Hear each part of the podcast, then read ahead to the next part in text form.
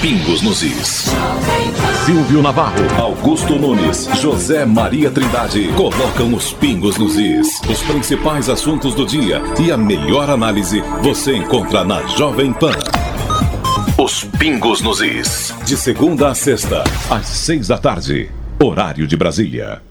Com 30 partidos e mais 70 novos na fila, fundos eleitoral e partidário, no Brasil ser político e ter mandato virou uma grande festa. E tem mais: além do legal, os partidos se beneficiam do ilegal. Mas precisamos da política para que haja governança do governo. Ao votar, fique do lado do mocinho e não do lado do bandido. Não espalhe o seu voto para muitas direções. Mire no nome, num partido, numa decisão prioritária ao eleger vereadores e prefeitos. Serão eles que sustentarão em 22 o pleito de deputados federal e estadual, senadores e presidente. Não eleja sindicalistas, aposentados na área pública, usuários de drogas, fichas sujas invernizadas e quem procura uma boca para ganhar muito e trabalhar pouco. Resumo Difusora. Jovem Pan. O programa que traz o que aconteceu no dia em todo o Alto Vale e Santa Catarina. E tem ainda opinião com Edson de Andrade. Então você já sabe. Acabar a noite bem informado é aqui. Resumo Difusora. De segunda a sexta, às 21 horas, na Jovem Pan News Difusora. Jovem Pan. A rede da informação. Bazar do Vavá, há 59 anos com você, lança super promoções. Boleira de alumínio por apenas 15,90. Lâmpada de LED 9 watts Lorenzetti por 7,95. WhatsApp Matriz 98447 0017 98447 0017. Filial 98844 3736 98844 3736. Bazar do Vavá, duas lojas no centro Rio do Sul. Rede Jovem Pan News.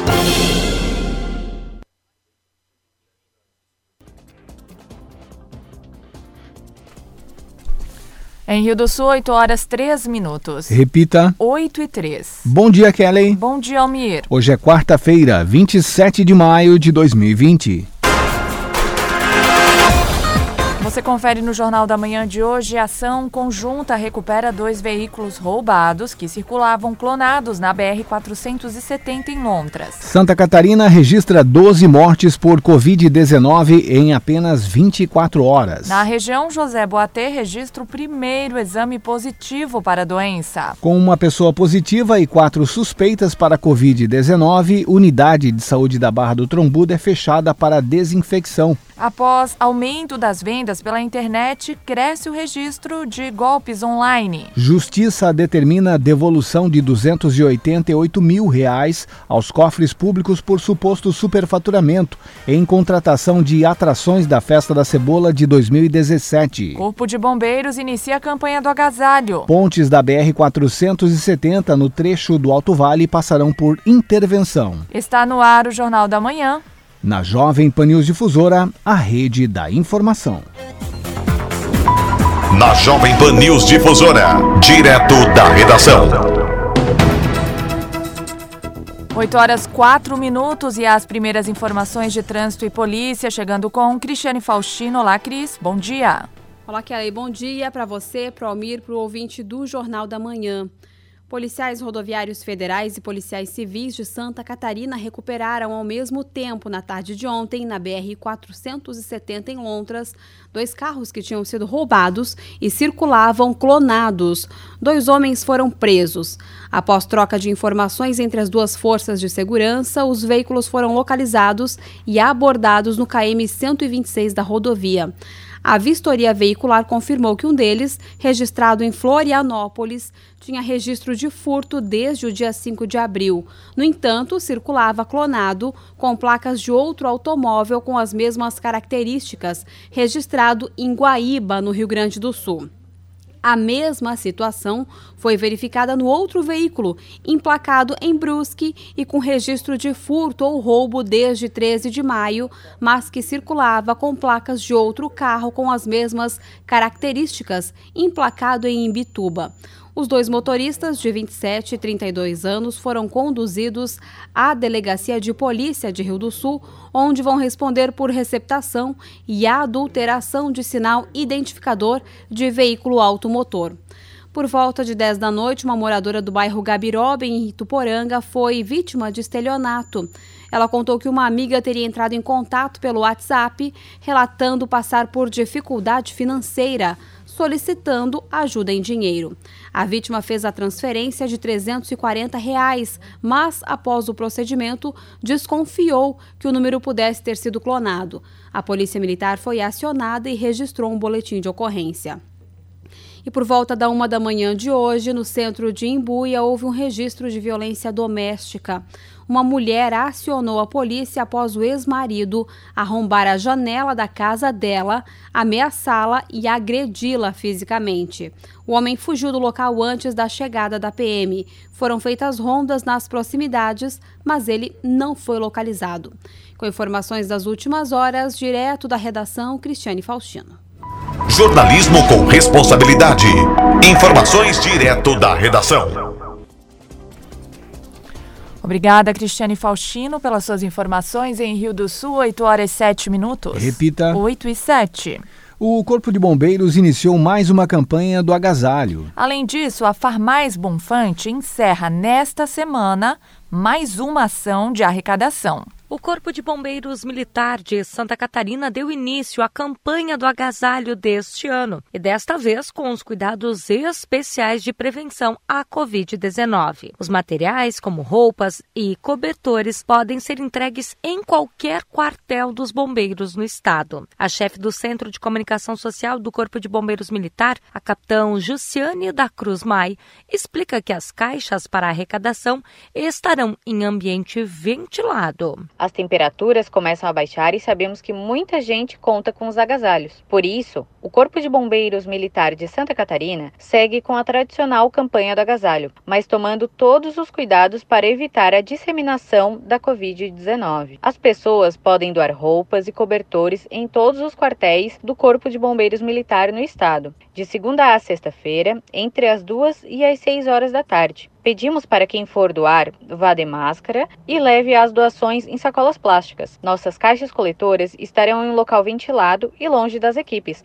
para a segurança de todos. A Farmais Bonfante, em parceria com o Grupo de Comunicação Difusora, realiza no sábado mais uma entrega dos materiais da campanha do agasalho. O gestor da Farmais Bonfante, Adilson Bonfante, explica que as doações podem ser entregues até na manhã de sábado. A gente percebeu que a quantidade maior de roupas, de agasalhos que a gente recebeu foi no sábado e domingo. Provavelmente quando o pessoal está em casa, olha para aquele armário atormentado lá de, de roupas que não usa mais, fizeram uma limpeza no armário e, e, e trouxeram. Sábados e domingos realmente foi um sucesso a campanha. A gente está recebendo ainda até sábado, às 11 horas da manhã. Quem puder trazer, traga, que com certeza vai deixar alguém feliz. Os itens arrecadados pela campanha do agasalho da Farmais serão doados à Sersol. A Sersol, ela tem esse trabalho, ela ela separa, ela recicla e o que não está em condições de uso, eles acabam fazendo doações para as comunidades indígenas, que lá eles usam para fazer é, artesanato, outro material que eles vão lá e cortam mais ainda e, e conseguem reaproveitar. Então não é desperdiçado nada. Mas para a campanha realmente tem que ser alguma coisa que esteja em boas condições de uso. Né? Da Central de Jornalismo, Lene Junsec.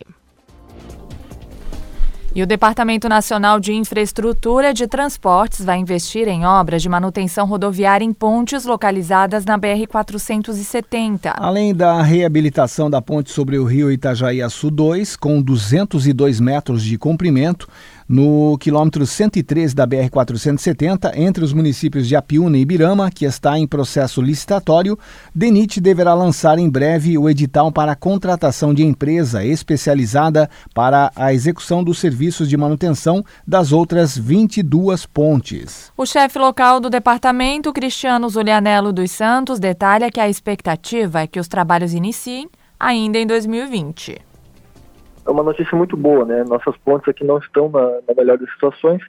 Então, nos últimos anos, a gente já vem fazendo vistorias, já temos mandado relatórios para Brasília, feito alguns levantamentos que eles demandaram e no último ano eles, é, o DENIT de Brasília concluiu esse orçamento para a licitação de, da, da, manutenção de 22 pontes aqui na BR-470, né?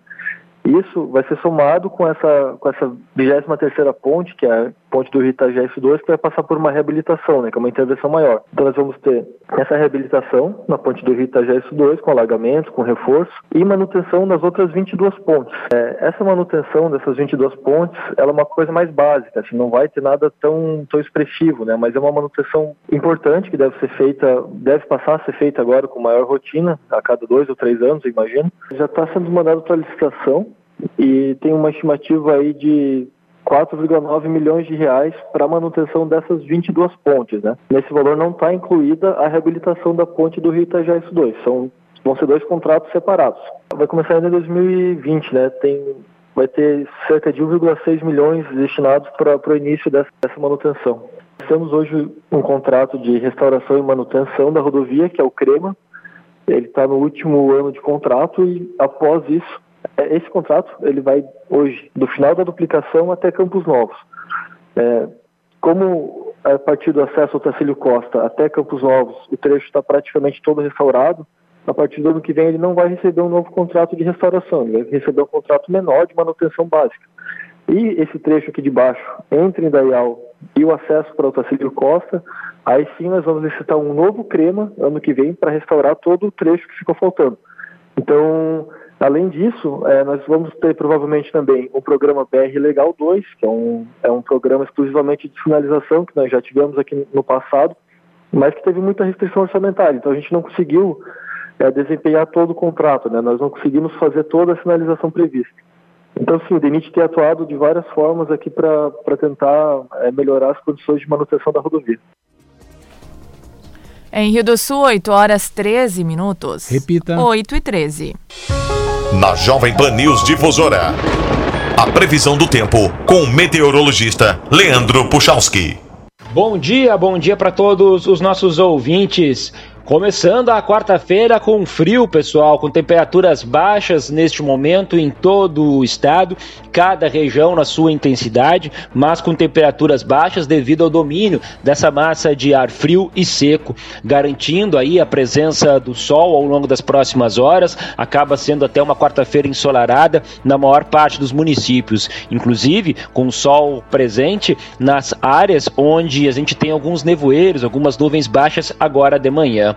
Bom, durante o período da tarde, na maior parte dos nossos municípios, temperaturas aí em torno dos 18, 21 graus, uma outra região um pouquinho para cima, um pouquinho para baixo, mas dentro dessa faixa na maior parte dos nossos municípios. A sequência da semana mostra dias ensolarados, dias com pouca nebulosidade. Na quinta e na sexta-feira vamos ter esse comportamento, sol previsto, e aí, pessoal, aquela característica bem típica de outono e inverno, né? Porque as noites, o início das manhãs, uma característica de inverno, frio, temperatura sempre baixando nesses horários, cada região na sua intensidade, e com sol presente, a temperatura da tarde acaba respondendo, ela acaba subindo, é, rompendo aí a casa dos 20 graus, 21 para 23 graus, por exemplo, na tarde da quinta-feira. Então acaba ficando agradável e bem tranquilo. Então tem uma variação muito grande aí entre o que ocorre, ocorre de manhã e o que vai acontecer à tarde, tanto na quinta na, quanto na sexta-feira. A gente chama de amplitude térmica, né? E isso tem que ter cuidado, principalmente aumentar a nossa imunidade, porque é um prato cheio, para daqui a pouco a gente pegue algum resfriado, tem que ter atenção em relação a isso. Continua aquela previsão, tá? De economia de água, porque chuva agora aqui no estado só no início da semana que vem. Com as informações do tempo, Leandro Puchalski. A previsão do tempo, ética e profissional. Aqui na Jovem Pan News Difusora. Em Rio do Sul, 8 horas 15 minutos. Repita. 8 e 15. E você confere a seguir no Jornal da Manhã. Justiça determina a devolução de 288 mil aos cofres públicos por suposto superfaturamento em contratação de atrações da Festa da Cebola de 2017. Rede Jovem Pan News. Notícias em um minuto. A seleção de obras que vão ficar expostas na Galeria de Arte Ernesto Meyer Filho, principal espaço cultural da Assembleia Legislativa, está aberta. Os artistas interessados têm até o dia 31 de maio para inscrever seus trabalhos. As inscrições são gratuitas. Uma comissão avaliadora formada por especialistas na área de artes vai selecionar os 10 projetos vencedores. Cada artista vai realizar uma mostra de 18 dias no local. A temporada de exposições será aberta depois de normalizado o acesso de público às dependências do Palácio Barriga Verde, que atualmente está restrito por causa da pandemia de coronavírus. Quer saber mais? Então acesse o edital de seleção dos projetos que está disponível no site da Assembleia Legislativa. O endereço é alesc.sc.gov.br. Você ouviu Notícias em um Minuto, uma produção da Assembleia Legislativa de Santa Catarina. A Celesc comunica que para a realização de obras no sistema elétrico vai interromper o fornecimento de energia nos seguintes locais, datas e horários. Dia 29 de maio, sexta-feira, em Rio do Sul, das 9 às 11 horas, nas ruas Jeremias Medeiros e Manuel Marcelino, na Travessa Pérola e no Beco Sematel, das 13 às 15 horas, na Estrada Boa Esperança, nas localidades de Braço Canoas, Serra Canoas e Serra Tômio, e na Rua São Bento das 13 às 17 horas, na localidade Serra Tabuão.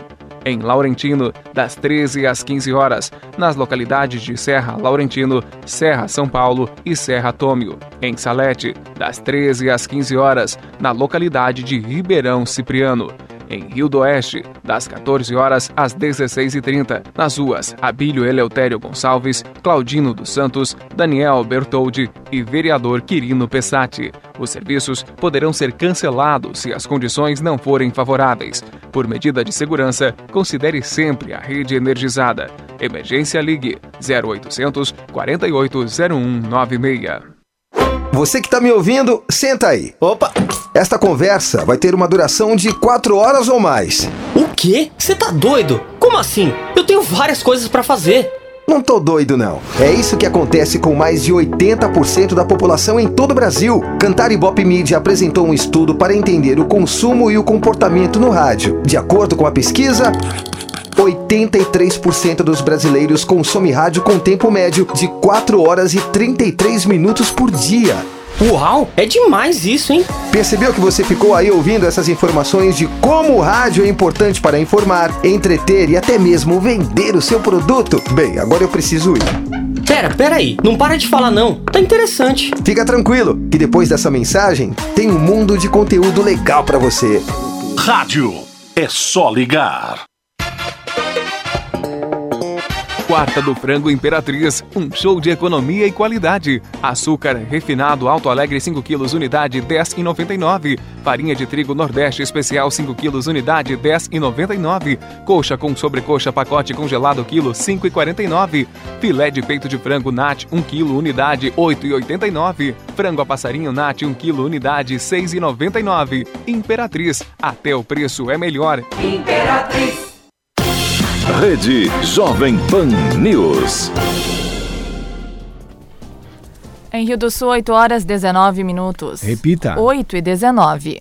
O governo de Santa Catarina atualizou os números do coronavírus e confirmou mais de 7 mil casos e 12 novas mortes pela doença no estado. Com isso, o número de óbitos chega a 121. De acordo com o secretário de Estado de Saúde, André Mota Ribeiro, os cenários apontam para a aceleração da transmissão do vírus. As mortes ocorreram entre os dias 21 e 26 de maio, mas foram confirmadas como causa de Covid-19 somente ontem. No Alto Vale, de acordo com a tabela colaborativa atualizada por assessores de imprensa, secretarias de saúde e Amave, há 123 casos confirmados, 136 suspeitos, 45 recuperados e 5 mortes provocadas pela Covid-19. Na região, 17 dos 28 municípios apresentam pelo menos um paciente com contaminação. José Boatê teve a primeira confirmação da doença. Ituporanga e Ibirama também registraram novos casos ontem. Em Rio do Sul, cidade com o maior número de registros, 67 já testaram positivo para coronavírus. Duas mulheres de 25 e 62 anos foram positivadas nas últimas horas. De acordo com o mapa do calor por bairros, ferramenta disponibilizada pela Defesa Civil de Rio do Sul, os bairros com maior incidência são Barra do Trombudo, com 22 doentes, Pamplona, com 14 registros, Barragem, com 11, Canoas, 7, Fundo Canoas e Jardim América, com 3, Centro, 2 e os bairros Albertina, Boa Vista, Budag, Sumaré e Eugênio Schneider possuem um caso cada. Este último bairro, o Eugênio Schneider, teve a primeira contaminação confirmada ontem.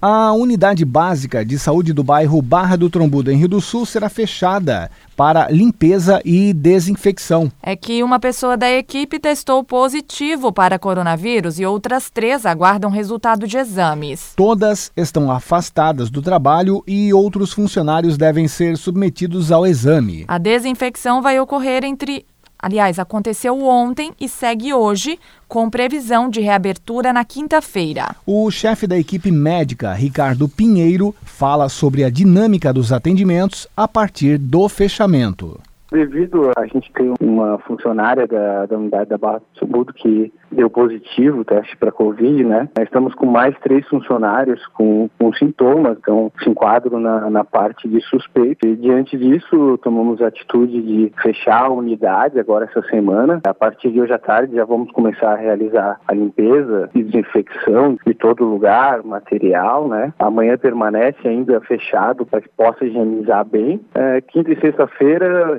retornaremos com a abertura, mas apenas com, com a enfermeira para orientações, de caso alguém precise retirar a medicação, né? Mas não, não teremos ainda atendimento, porque estamos com pessoal reduzido, né? Então a gente se orienta se caso alguém tenha algum problema na barra, se for mais emergencial, procure a tenda da UPA, ou até ligue no 199, né? E esperamos que os resultados venham negativos, né? Para que a gente possa, segunda-feira que vem, estar tá retornando a unidade na sua normalidade. E a nossa intenção ainda também é, é testar todo o pessoal que trabalha lá dentro, para ter uma tranquilidade maior e não contamine mais ninguém no, no bairro, né? Onde a gente tem um maior número de casos, então a gente tem que ter também um cuidado um pouco maior, né? Então a gente está começando já pela unidade de saúde, vamos aproveitar já que tivemos esse problema lá e vamos desinfectar toda a unidade, haja vista que muitos suspeitos e até positivos passaram por lá, né? E pedir que a comunidade lá também se conscientize e ajude bastante nós quanto a isso, né? Na parte de distanciamento, cuidados de higiene, né? Procurar a unidade ou UPA, pronto atendimento, enfim, hospital também só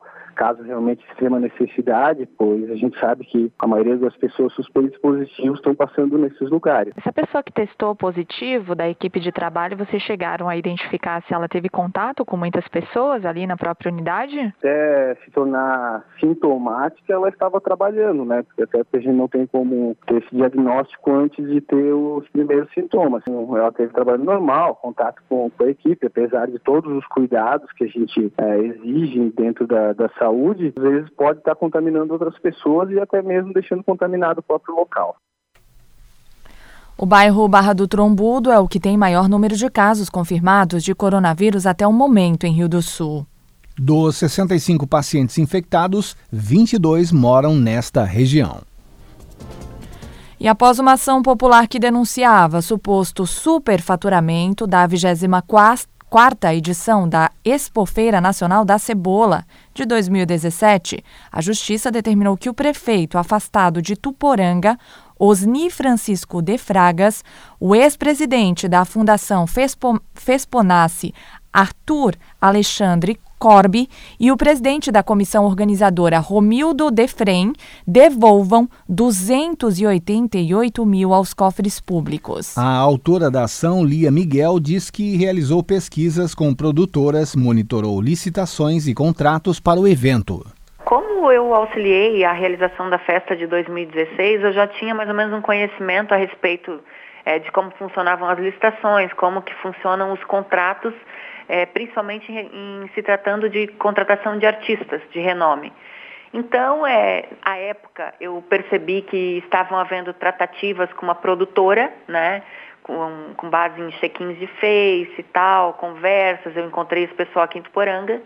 Aí solicitei informações a um hotel aqui da cidade, me passaram que a contratação dos artistas estava sendo feita mediante produtora, E a partir daí fiz pesquisa de orçamento de cachê com é, por intermédio de e-mail que mandei para outras produtoras e comecei a perceber que estava vendo uma é, esse, eram cachês inflacionados. Então, tipo Wesley Safadão que estava cobrando na época uma média de 400 mil reais, aqui em Tuporanga ia ser pago 520 mil reais.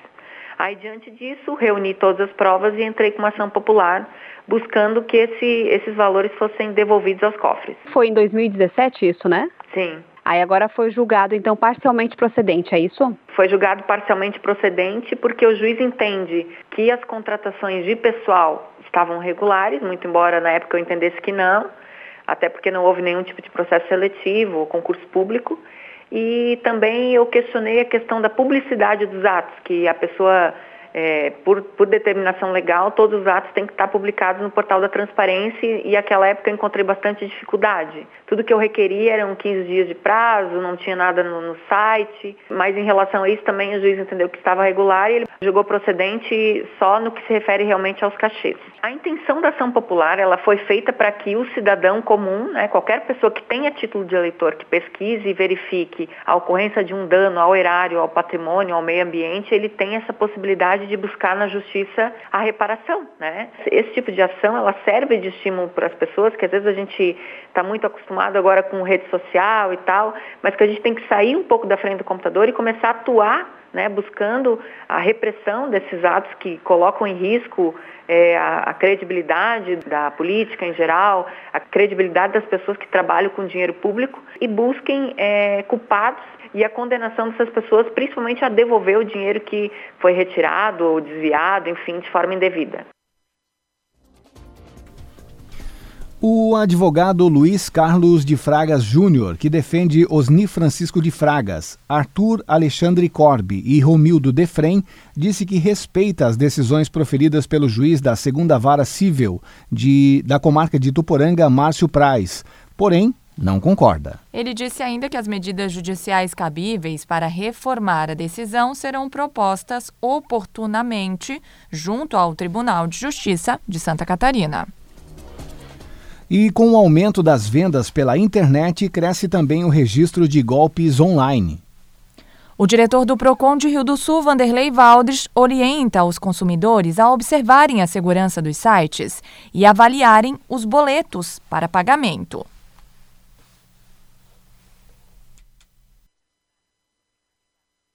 É, nós recebemos a orientação de ficarmos em casa, então as nossas compras é, online aumentaram consideravelmente. E com isso também é, aumentam as pessoas né, que, que tentam é, burlar o, o, sistema, que tentam fraudar é, e prejudicar o consumidor. Então tem aumentado bastante né, essa, essas reclamações.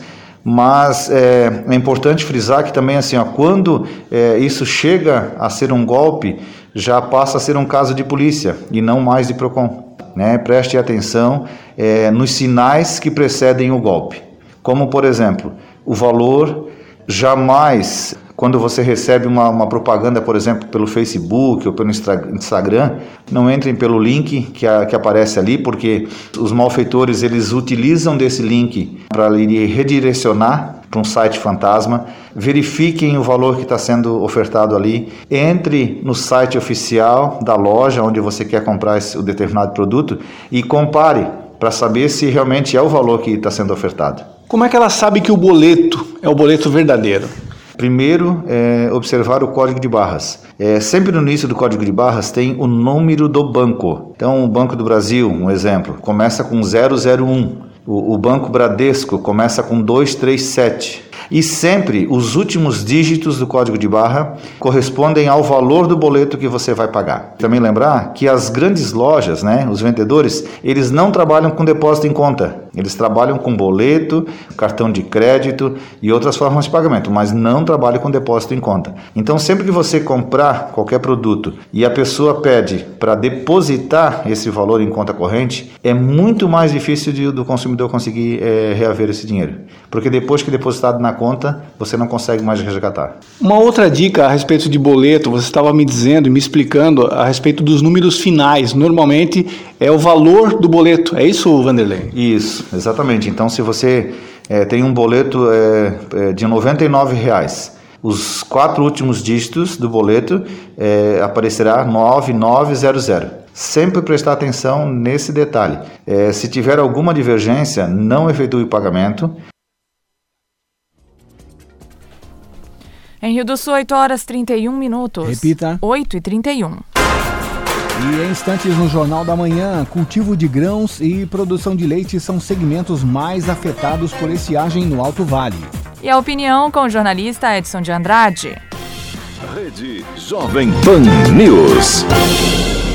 Nós do Alto Vale estamos ajudando a conter o coronavírus. Mas para que continuemos sem fechamento de comércio e da indústria, você que está nos ouvindo precisa ajudar a não relaxar nos cuidados. Sabia que alguns municípios do oeste do estado estão passando por um momento de muitos casos da Covid-19? Por isso, muitas lojas passaram a ter restrição de funcionamento. Isso se deu porque a comunidade não teve os cuidados necessários e uma região tranquila se tornou um polo de contaminação. Vamos evitar isso no Alto Vale, que ainda tem poucos casos. Não saia de casa em grupos. Faça suas compras sozinho. Tome todos os cuidados. Evite encontros com muitas pessoas. Um novo fechamento do comércio seria devastador para a nossa economia. Juntos, podemos passar por mais essa. Reflita e faça sua parte. Uma mensagem das emissoras de rádio do Alto Vale, com apoio do Grupo de Comunicação Difusora. De segunda a sábado, Edson de Andrade comenta as principais notícias no quadro Opinião. Primeira edição do Jornal da Manhã Local. Depois, o Território Difusora. E por fim, no Resumo Difusora. Opinião forte, corajosa e decidida. Opinião com Edson de Andrade. Mais um programa de sucesso da Jovem Pan News Difusora, a rede da informação.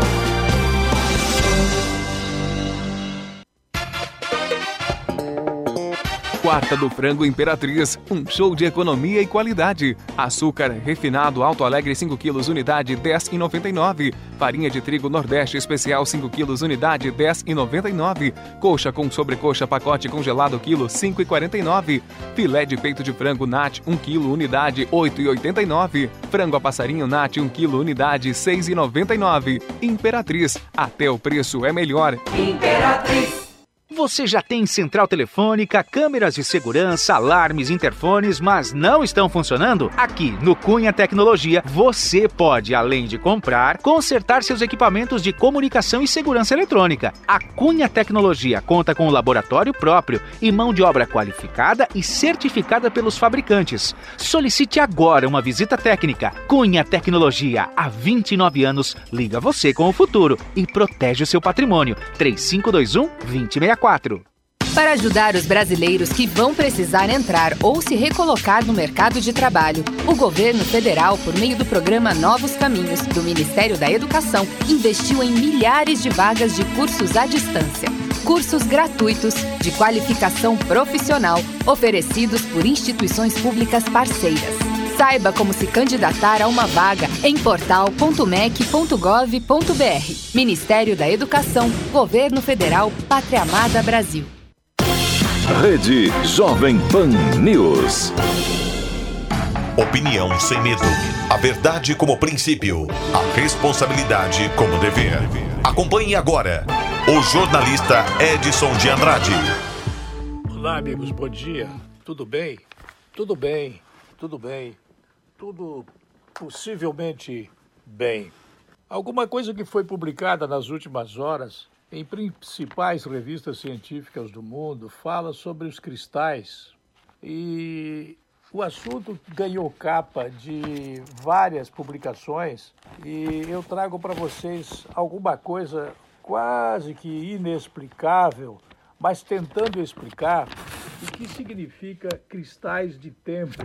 Novos e surpreendentes estados da matéria, chamados de cristais de tempo, exibem propriedades de simetria temporal iguais às que os cristais comuns possuem no espaço. É evidente né, que este texto, que este assunto, ele não é meu. Eu só guindei o tema a uma matéria de importância agora de manhã, neste programa, porque fala que os cristais são as substâncias mais organizadas da natureza. Em seu interior, átomos e moléculas estão distribuídos em estruturas regulares que se repetem, dando origem a esses sólidos que são materiais estáveis, rígidos e muitas vezes lindos de ver os cristais. Os cristais despertam fascinação desde antes do alvorecer da ciência moderna. No século XIX, é, o esforço dos cientistas para classificar as formas dos cristais e entender os seus efeitos sob a luz catalisou um progresso expressivo na matemática e na física. Opa, eu falei de matemática e física. É, aqui em Rio do Sul existe faculdade de física faculdade de matemática no Instituto Federal. E nem sempre a gente fica sabendo destas coisas, porque quando fala em matemática e física, é, para uma sociedade, para um povo que está acostumado a ver uma baixa qualidade nas novelas, por exemplo, citei apenas isso por exemplo, não é uma sociedade que gosta de falar de matemática, que gosta de calcular, que gosta de entender o que, que é oferta e procura, o que, que é tesouro nacional, o que, que é lucro com o dólar. Bem, no século XX, estudos sobre o comportamento quântico fundamental dos elétrons, dos cristais, levaram diretamente à moderna eletrônica, a uma modernidade no conjunto de conhecimentos da eletrônica de semicondutores que acabou criando os smartphones e a internet. Quer dizer, falei de matemática, falei de assunto ligado à física, que na verdade andou, andou, andou, andou e chegou numa questão que você pode ter dito assim: ops, ops, isso me interessa. Falou em smartphone, falou em internet, tô dentro, é isso aí. Bem, os cristais do tempo são questões que deixam a gente concluir que o próximo passo para entendermos os cristais está sendo dado agora, graças a um princípio decorrente da teoria da relatividade de Albert Einstein. O espaço e o tempo estão intimamente interligados, você já sabe disso. Portanto, parece natural conjecturar se existem objetos que exibam propriedades do tempo que sejam análogas às propriedades do espaço dos cristais comuns. Ao explorar essa questão, que convenhamos aqui entre nós, não é uma questão simples de pensar, de falar ou de ouvir, descobrimos os cristais do tempo, que são os tais dos CTs, que os matemáticos e os físicos estão intitulando como a descoberta mais importante eh, no presente momento. Esse novo conceito, junto com o crescente grupo de novos materiais que ele descreve, levou a insights, a conclusões, a inovações, a outras aplicações, incluindo relógios com grande precisão jamais atingida. Você sabe que o satélite que está, digamos, a, a 1 milhão e 600 mil quilômetros longe daqui, ele está contendo dentro dele dois ou três ou cinco relógios atômicos. Mas esses relógios, por eles estarem muito longe de nós, eles estão trabalhando dentro de uma velocidade diferente da velocidade que trabalha o nosso relógio aqui na Terra. Mas eles também lá, assim distantes de nós, eles têm uma imperfeição. É uma imperfeição de que o satélite tem que funcionar de acordo com a sua órbita em determinado ponto, de tal forma que ele nunca atrase nem adiante. Porque se isso ocorrer, não há uma conjugação de é, perfeições entre os objetivos do satélite e o horário para o qual o relógio atômico está determinado. Como existe é, esta questão, é, nesse novo conceito, Passa-se a conversar agora sobre a tal da questão da simetria. E não dá, por conta de eu estar em rede, para falar tudo o que precisa sobre simetria. Antes de expor esta nova ideia, seria preciso explicar o que é um cristal. A resposta mais adequada para propósitos científicos contém dois conceitos profundos: simetria e quebra espontânea de simetria. Bom, para falar de simetria é fácil. Você nunca viu uma pessoa que tenha, a menos que tenha um defeito, uma pessoa normal, que tenha um olho 10 centímetros abaixo do outro. Você pode olhar e percebe até num animal que existe simetria. O olho está localizado a tantos milímetros abaixo da sobrancelha, no gato, no cachorro, no homem, está a tantos centímetros do lado do nariz, e o nariz está exatamente colocado no centro entre os dois olhos. Bem como a boca, a boca ela não está, a menos que a pessoa tenha lábios leporinos, ela está colocada abertamente, é, sem sinuosidades, dentro de um determinado perfil de é, retas é, entre o ponto A e o ponto B.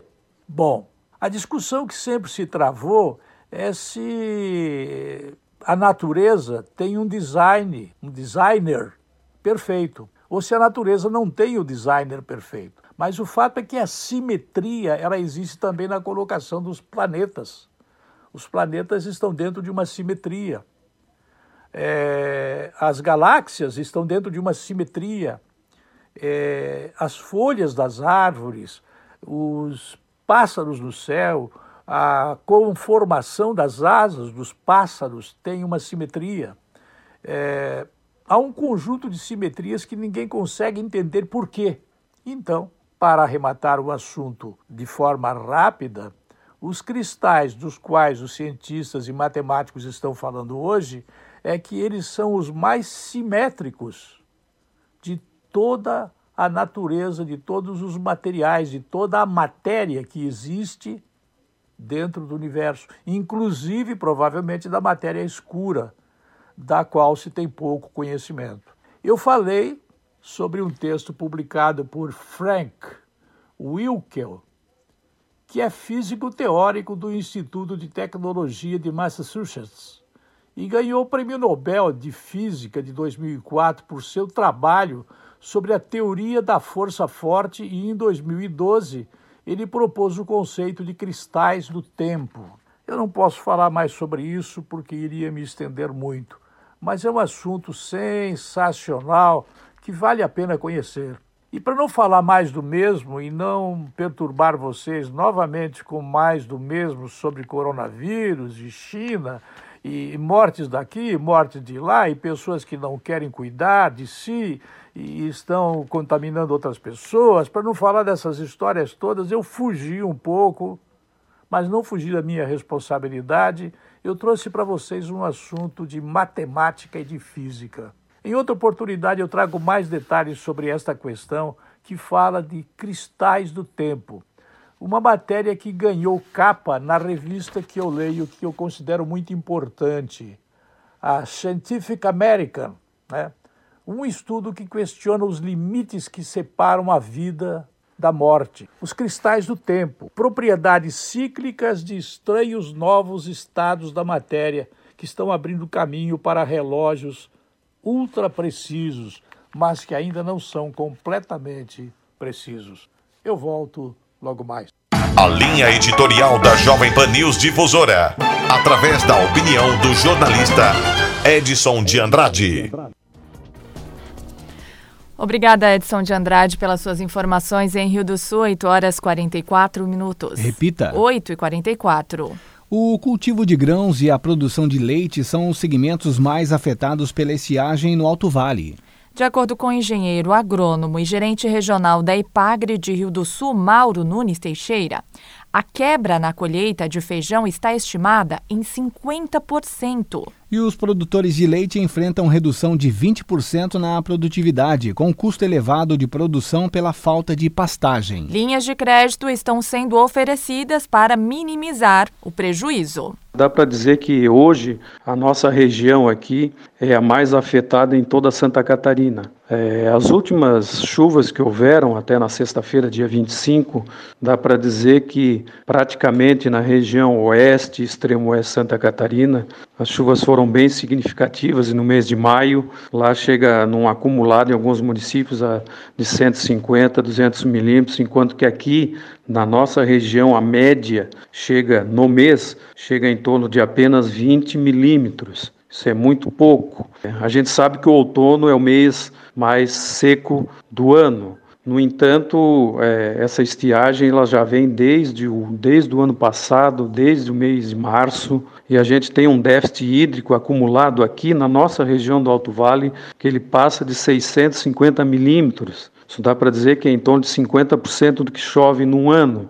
Então, é obviamente os mananciais de água estão bastante comprometidos e é óbvio que os produtores rurais têm uma grande dificuldade, poços estão sendo cavados, prefeituras ajudando, então o problema realmente é muito sério e muito grave aqui na região. Diante de todo esse problema, as perdas na agricultura são inevitáveis. Né? Hoje, ah, os maiores problemas são principalmente nos cultivos feitos mais no tarde, né? principalmente com relação aí aos grãos e à produção de leite. Para se ter uma ideia, o milho que foi plantado mais no tarde, ele varia numa queda de produtividade que varia em torno aí de 25 a 30% conforme a região. Já a soja se tem um pouco uma perda um pouco menor, mas também varia aí de 15 a 20%, então tudo isso é prejuízo para o produtor. Feijão é a cultura mais afetada, em torno de 50% de queda, certo, na produção, e em alguns municípios sequer essa cultura foi à frente e o agricultor teve que, que abandonar com perda total. No leite, o problema está na pastagem, a baixa qualidade da silagem. Hoje se tem uma estimativa aí de perda em torno de 20% na produção de leite. É um período também né, de, de, de redução de, de produção, mas o, o grande problema é que o, o leite está num preço mais baixo e num custo muito alto de produção, causando um prejuízo grande para os produtores. No momento também existe uma grande apreensão com relação à cultura da cebola, pela falta de água. Obviamente, é, os canteiros né, são irrigados, mas mesmo assim os agricultores têm dificuldade e o impacto maior vai ser agora a partir do, do momento do transplante, se não chover. Então, essa é uma grande apreensão e a gente sabe que as perspectivas e as tendências né, para agora esse final de outono e início de inverno ainda são de chuvas abaixo da média. Nesse sentido, o governo do estado, sim, tem, tem, tem procurado, com linhas de crédito do, do Fundo de Desenvolvimento Rural, está sendo disponibilizado 6,5 milhões de, de reais de crédito e também para subvenção de juros, principalmente em algumas linhas, como a parte de comercialização, investimento, para pequenos empreendimentos, né, com nota de, de produtor rurais e também para empreendimentos ligados à cooperativa, onde se tem o CNPJ, está se disponibilizando recursos para isso, também recursos para irrigação, recursos destinados para abertura de poços artesianos, é, recursos federais também existem, correto, para, digamos, minimizar, né, minimizar os prejuízos que os agricultores estão tendo. Nesse sentido, a gente recomenda que os agricultores procurem os nossos escritórios de EPAGRE, que ali eles vão receber as informações de como que essas linhas de créditos estão funcionando e qual é o procedimento e qual é a forma que eles terão para poder acessar a esses recursos. Em Rio do Sul, 8 horas 49 minutos. Repita. 8 e 49. O Jornal da Manhã da Jovem Pan News Difusora termina aqui. Apresentação, Almir Marques e Kelly Alves. Produção Central de Jornalismo do Grupo de Comunicação Difusora. Direção Executiva Humberto Off de Andrade. Diretor-Geral e jornalista responsável Edson de Andrade. Tenham todos uma excelente quarta-feira. Você fica agora com o Jornal da Manhã Nacional, parte 2. Rede Jovem Pan News.